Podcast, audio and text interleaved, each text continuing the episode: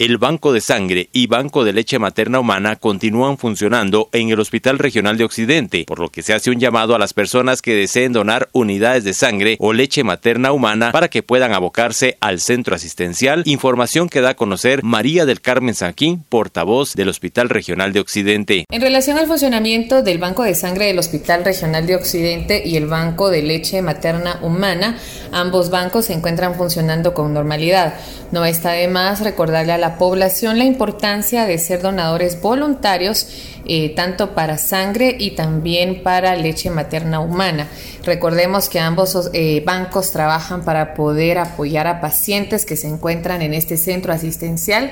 en el caso de la donación de unidades de sangre para poder salvar vidas y sobre todo también en la donación de leche materna humana para apoyar a los recién nacidos que se recuperan en la unidad de cuidados intensivos neonatales. Invitamos siempre a la población a acudir a estos bancos del Hospital Regional de Occidente y brindar su aporte ya sea donando unidades de sangre o también unidades de leche materna humana. Desde Emisoras Unidas Quetzaltenango informa Wilber Coyoy, primera en noticias, primera en deportes.